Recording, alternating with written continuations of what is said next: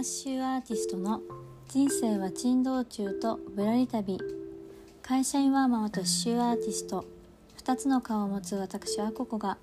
独立を目指した活動報告や日々の生活から拾い上げた明日が来るのがちょっぴり楽しみになるヒントをお届けしている番組です。というわけで皆さんこんにちは。刺繍アーティストのあここです。いかがお過ごしでしょうか、えー、今日のテーマは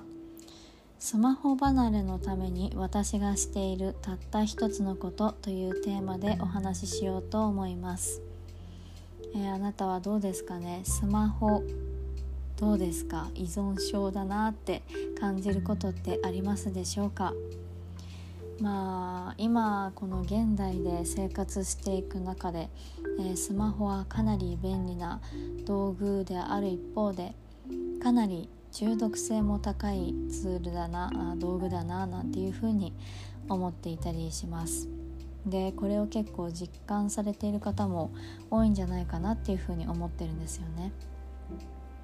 でまあ最近だとこうスマホ離れとか、えー、デジタルデトックスなんていう言葉も、えー、少し流行りかけていて、うん、なんかいろんな方法でこうみんな自然の状態に体を戻そうっていう、えー、気持ちでいるような感じを感じ取っています ちょっと日本語おかしかったですね。で今回は私がスマホにこう依存しすぎないように気をつけていることを話そうと思います、えー、たった一つなんですけれどもまずは私のスマホ依存度に関して言うとうん割と、うん、依存してる方なんじゃないかなっていうふうに思ってます。あのこういった発信活動がありますし、まあ、基本的にそこですね、うん、発信するためにこう SNS とかを開くとやっぱり見てしまうしあとは発信以外でもこう何か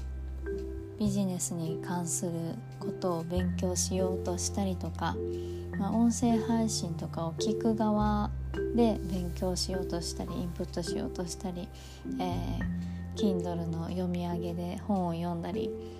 とかでまあなんだかんだで、えー、スマホばっかり使っているなっていうことが、えー、多いんですよね。でもやっぱりねスマホをずっと使ってると、うん、情報が多すぎるからなのかすごく頭の中がうるさくなる感覚があるので、まあ、定期的にちょっと疲れたなっていう時にはこのデジタルデトックスとか、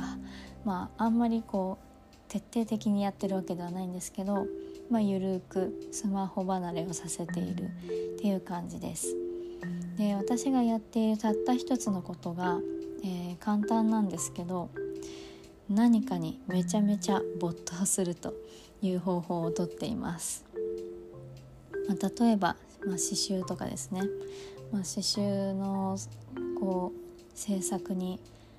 かなり打ち込んでいる時とかはすごく集中してもちろん何かをこう聞きながらとかやる時もあるんですけど本当に何でしょうゾーンに入るじゃないですけどかなり没頭している時は全然スマホとか見ないでも何時間もできちゃうんですよね。まあ、他にも最近私はこのスタンド FM さんで、えー、新しい別のチャンネルを作ったんですけどそっちは完全に趣味に関することなんですよね。なのでこちらの番組でつなげることもないと思うんですけど、うん、なので本当にシンプルに好きな趣味をテーマにした、えー、チャンネルなので結構すごい没頭して楽しい感じがするんですよね。でこの間その新チャンネルの方のえー、作業というか、まあ、やることをやっていてふと気づいたのが、まあ、私すごい熱中してて全然スマホ見なかったなって思ったんですよね。でその時にいや一番のデトックスはこう何かにめちゃめちゃ没頭してしまうのが一番手っ取り早いなって思いました。やっぱスマホってもちろんその便利ツールっていうのもあるんですけどなんかやっぱぼーっと見てる時って暇な時なんですよね。まあ、うん、実際は暇じゃなくてもなんとなく暇な時みたいな、うん、なんかやっぱそういう時に見ちゃうので何かにこう没頭して脳も心も忙しくしてるとスマホとか全然気にならなくなりましたし、うん、そうだからとにかく何かに没頭してしまおうっていうのが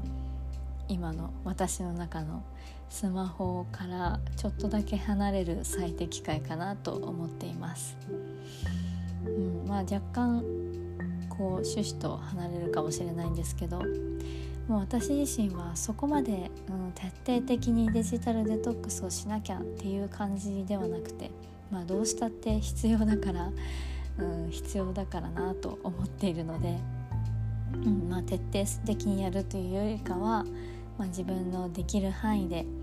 うまく付き合っていけるのが理想かななんていうふうに思っていたりします。えー、あなたのデジタルデトックスとかスマホから離れるえー、時にやっていることとかあればよかったら教えてください。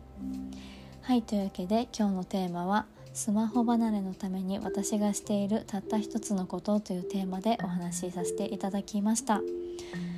はいこの放送を気に入っていただけましたらスタンド FM の方コメント欄やレター Spotify や Podcast をお聞きの方は Twitter や Instagram などで感想をシェアしていただけますと大変励みになりますまたこの番組やアココン活動を応援したいと思ってくださった方がいらっしゃいましたらこの放送の概要欄やプロフィール欄にある各種 SNS をフォローしていただけますと嬉しいです。それでは最後までお聴きくださりありがとうございました。刺繍アーティストのアココでした。ではまた。